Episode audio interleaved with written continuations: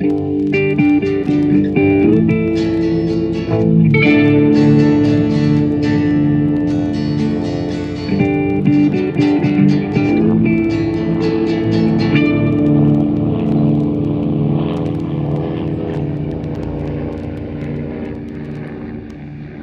Dad, heute nehmen wir eine neue Folge von Mesh unter Messer auf.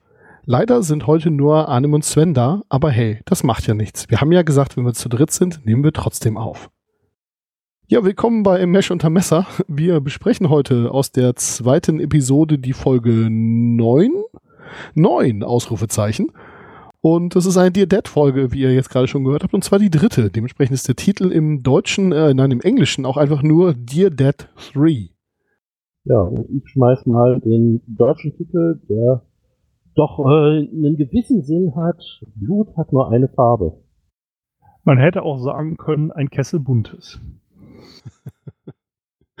Ja, wer wir sind, habe ich euch ja gerade schon verraten und dementsprechend fange ich jetzt mal an mit der Zusammenfassung. Die fällt mir bei diesen Episodenfolgen immer ein bisschen schwer, aber ich äh, gebe mal mein Bestes. Ähm, ja, am Anfang geht es darum, dass es in der Tat so stinke langweilig ist, dass äh, selbst Trapper und Frank zusammen Karten spielen.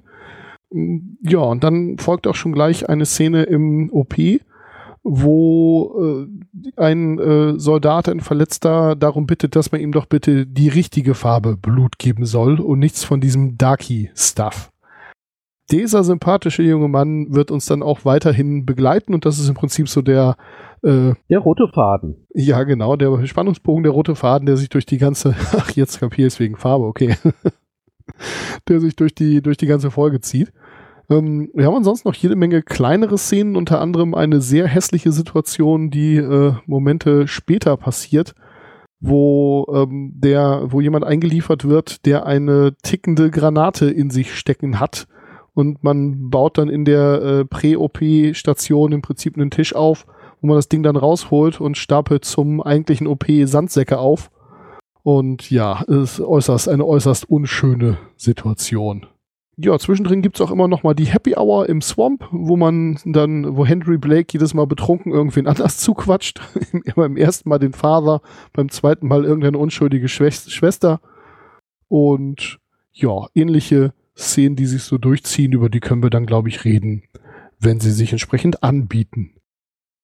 Der ähm, ja, äh, rote Faden, der sich durchzieht, entwickelt sich dann so, dass sie also beschließen, den äh, jungen Herrn mal immer ein bisschen dunkler zu malen und dass äh, ja verschiedene Leute ihn dann also entsprechend äh, mal wissen lassen sollen, wie das denn so ist, wenn man aufgrund von seiner Hautfarbe immer mal wieder äh, diskriminiert, angesprochen und das immer, immer wieder zum Thema gemacht wird. Das ist vielleicht was, was einige Leute mal bräuchten. Habe ich was vergessen? Nee, ähm, an sich nicht. Nö. Gut, sehr schön.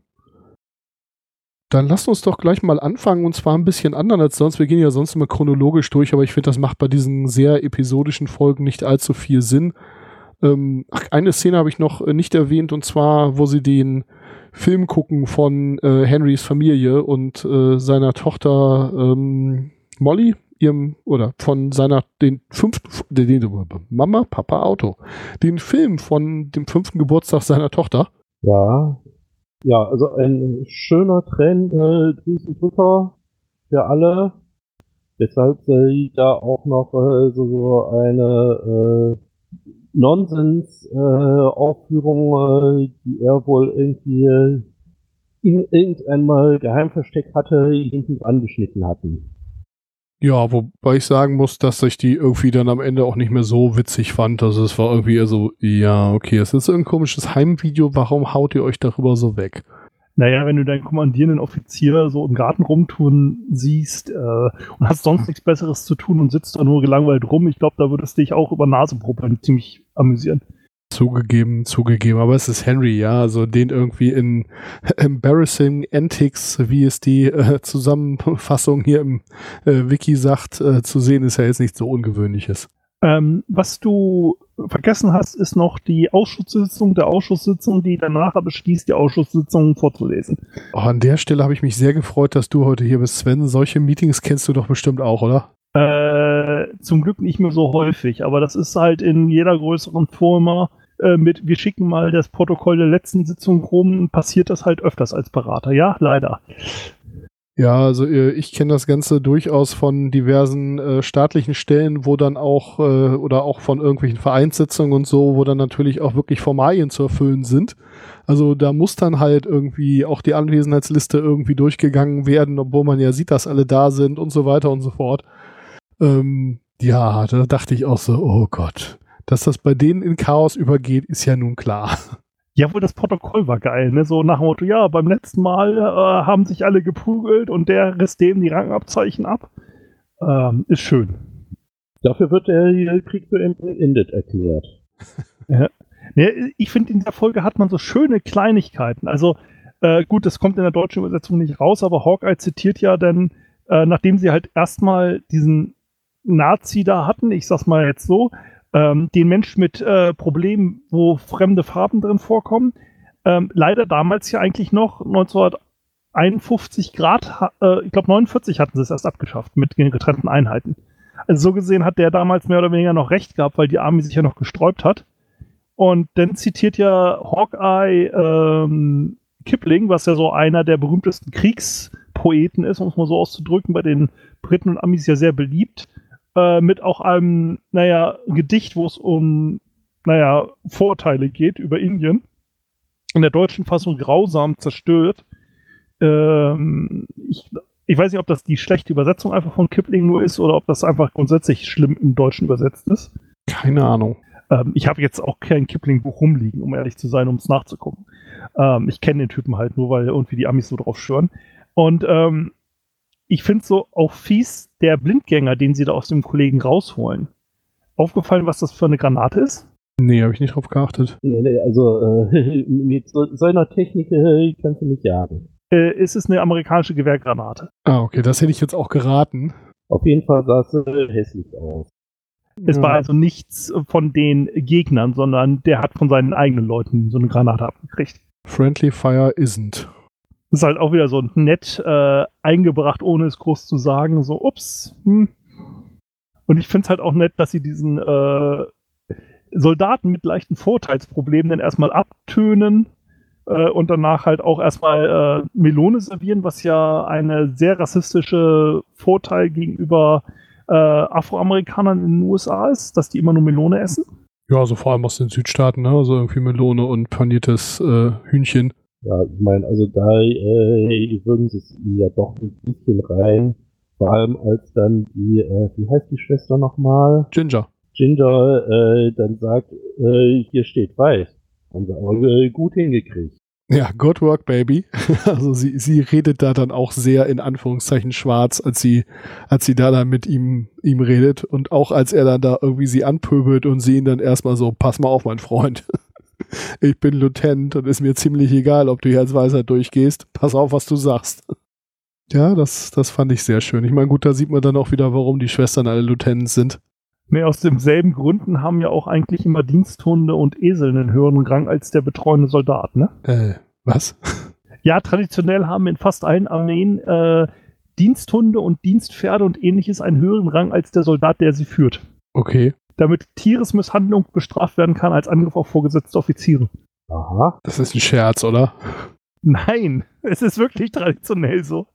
Mir war wirklich äh, nur äh, im Hinterkopf, dass äh, irgendein äh, römischer Cäsar da äh, irgendwie sein Lieblingstier als äh, Senator da äh, äh, ver verpflichtet hatte, weil er es konnte. Aber gut, jedem Kirchen sein Pläsierchen. Man könnte ja auch einfach in so eine Dienstvorschrift oder so ein, so ein Dienstrecht reinschreiben, dass äh, die, die Tiermisshandlung entsprechend äh, schwer ge, gerückt wird, aber naja gut, äh, was soll man machen? Gut, ähm, hm, hm, hm, was haben wir noch? Was haben wir noch? Irgendwas hatte ich noch vergessen. Ach ja, genau. Äh, ich, ich wollte noch mal zu der zu dem Sitzungschaos zurück. Äh, sehr schön finde ich auch, dass jedes Mal, wenn es um das Protokoll der letzten Sitzung oder irgendwie um die letzte Sitzung geht, äh, Raider noch mal erwähnt, dass er da ja alleine war und deswegen kein Protokoll geschrieben hat und dass er der Vorsitzende war, weil ja er alleine war. Und äh, Ja. dann so, ja, wir können ja dann noch den, aus dem Protokoll von der vorletzten Sitzung zitieren. Ähm, wir äh, zitieren jetzt hier also aus der monatlichen Sitzung, die vor sechs Monaten das letzte Mal war.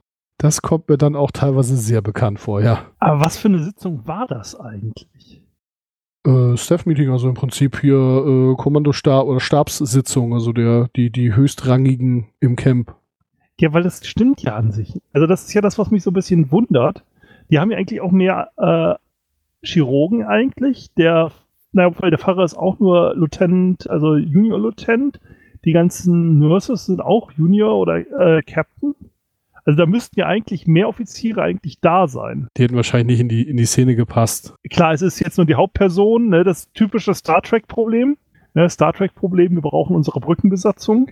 Ja. Ähm, und ich fand es auch schön, so nach, na, nach Kriegsende wollen wir uns alle nochmal besuchen. Der äh, Antrag wurde abgelehnt. Ja, weil wenn ich nicht mal eine Ja-Stimme, nicht mal wer auch immer ihn eingebracht hat, hat dafür gestimmt.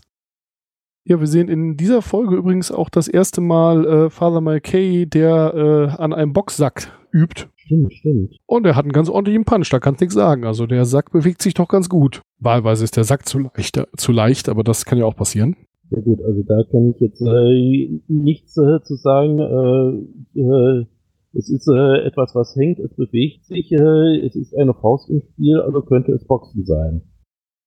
Ja, dann würde ich sagen, sollten wir den Hauptplot äh, noch ganz kurz zu Ende bringen, besprechungstechnisch. Ähm, der Soldat taucht ja dann auch mit seinem Gewehr in der Hand in der Happy Hour im Sumpf auf, wo äh, ja dann auch alle ja erstmal etwas blass werden, sag ich mal. Aber er ist in der Tat nur dazu da, um sich von Hawkeye bei Hawkeye zu bedanken. Einmal für die Behandlung und dafür, dass er ihm was zum Nachdenken gegeben hat und salutiert ja dann nun auch äh, vor der anwesenden Lieutenant Ginger.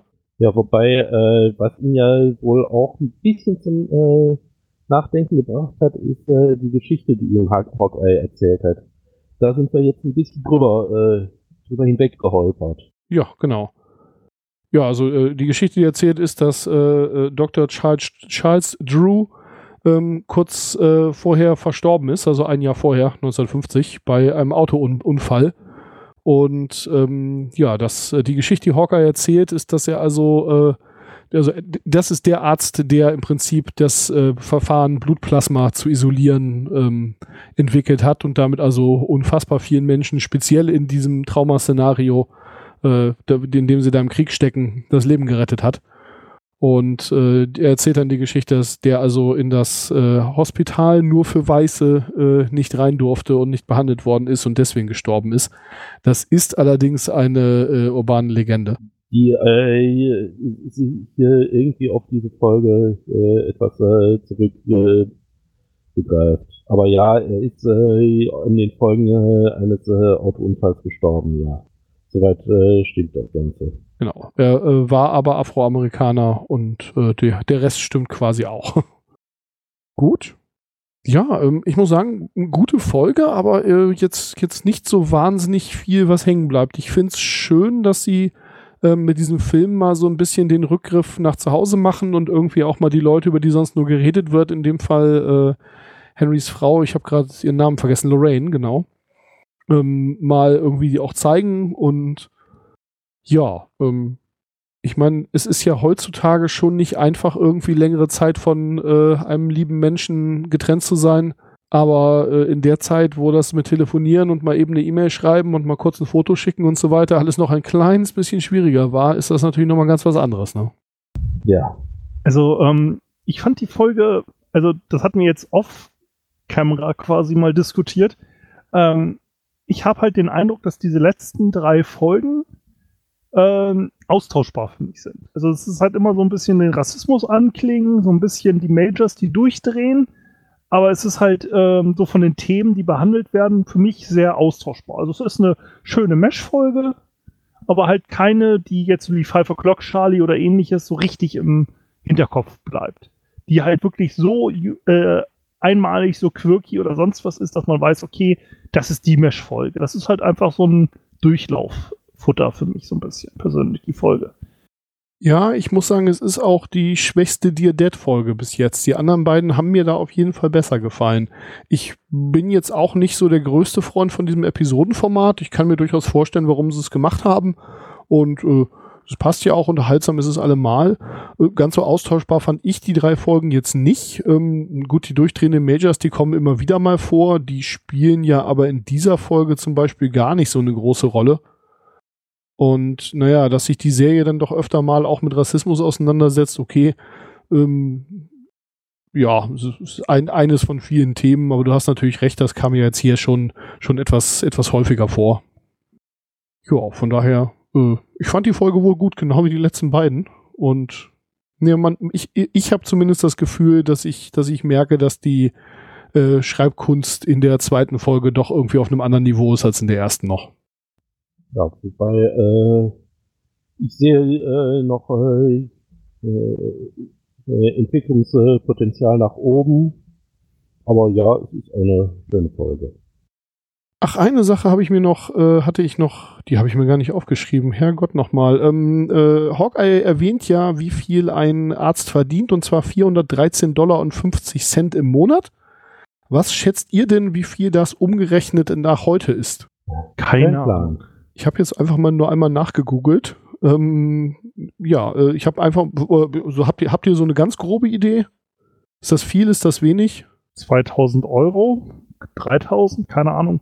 Also es sind etwas mehr als vier. Ich habe mal mit dem Umrechnungskurs von ähm, 1951 einfach gerechnet, äh, beziehungsweise mit der Inflationsgedöns, ja, ihr wisst schon. Ähm, und äh, ja, es sind also etwas mehr als 4000 Euro, äh, 4000 Dollar, Entschuldigung. Das ist jetzt nicht unbedingt wenig, wenn man sich so Einkommen allgemein anguckt. Es ist aber natürlich weniger, als äh, die Ärzte allesamt äh, im Hospital verdienen würden. Ja, dafür sind sie ja halt äh, äh, bei freier Kost und äh, Logis in äh, einem fremden Land. Ja, so kann man das natürlich auch argumentieren. ähm, ja, habt ihr noch was oder wollen wir zur Bewertung schreiten? Ich habe nichts mehr. Nö, diesmal nichts vergessen. I've got nothing.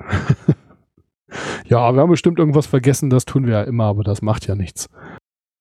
Lass mich kurz nachdenken, wie fand ich die Folge denn? Also ich fand sie irgendwie solides Mittelfeld und dementsprechend gebe ich ihr auch zweieinhalb von äh, fünf Saluten unerwarteter Art.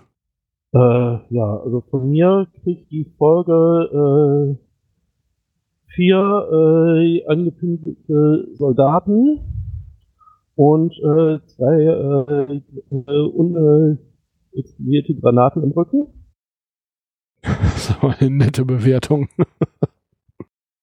ja, für mir kriegt sie sieben von zehn Wassermelonen, ähm, was sie dann halt in die Reihe bringt von den letzten beiden Folgen, die wir besprochen haben. Und wie gesagt, für mich nette allgemein Meshkost, nicht besonders schlecht, nicht besonders gut. Ähm, und angenehm, aber nicht bemerkenswert. Gut, dann hoffen wir sehr, dass ihr ein bisschen Spaß beim Anhören dieser Episode hattet und vielleicht auch ein bisschen Spaß beim Anschauen der Episode, die wir besprochen haben. Dass ihr alle äh, die nächste Granate, die ihr entfernen müsst, äh, überlebt. Ja, wobei die Szene finde ich nett beschrieben. Also das ist halt das, was ich wirklich nett finde, wie er das da beschreibt. So, der Patient und die Chirurgen haben es äh, überlebt. Also jetzt, wo du auf die Granate nochmal ansprichst, das war für mich die stärkste Szene in dieser Folge. Dann nehmen wir das als Schlusswort. Äh, die Chirurgen, die Patienten und die Postkarten, äh, Podcastenden haben es überlebt. Und tschüss und bis nächste Woche. Tschüss. Bis dann.